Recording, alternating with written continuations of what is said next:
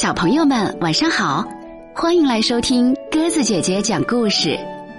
今天我们要听到的是古希腊的寓言故事，叫做《赫尔墨斯与雕刻家》。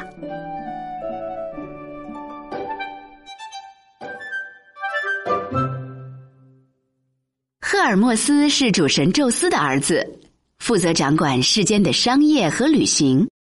一天，赫尔墨斯想知道他在人间受到多大的尊重，于是就化作凡人，来到了一个雕刻家的店里了解情况。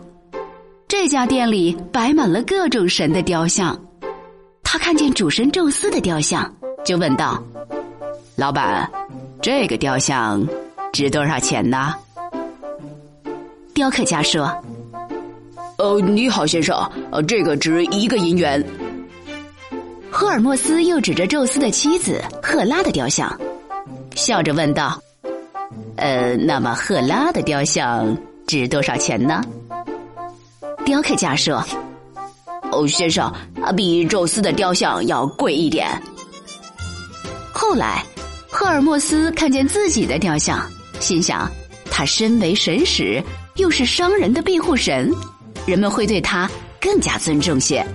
他的雕像也会更贵的，于是他提高嗓门，骄傲的问道：“那这个值多少钱呢？”雕刻家回答说：“哦，先生，呃，假如你买了宙斯和赫拉的雕像，这个我就白送给你了。”听了雕刻家的话，赫尔墨斯立刻羞红了脸，灰溜溜的。走了，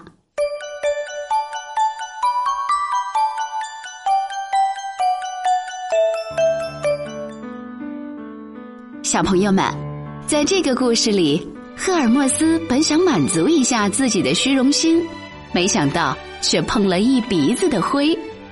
爱慕虚荣的人，总是把自己看得过重，而把别人看得过轻。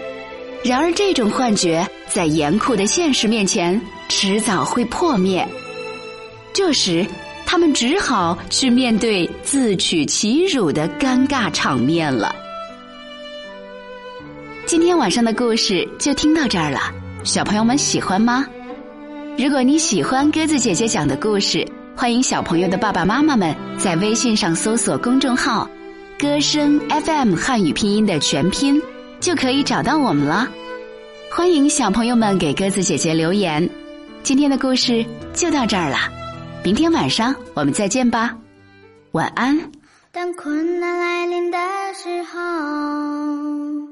请你举起你的左手，左手代表着方向，它不会向困难低头。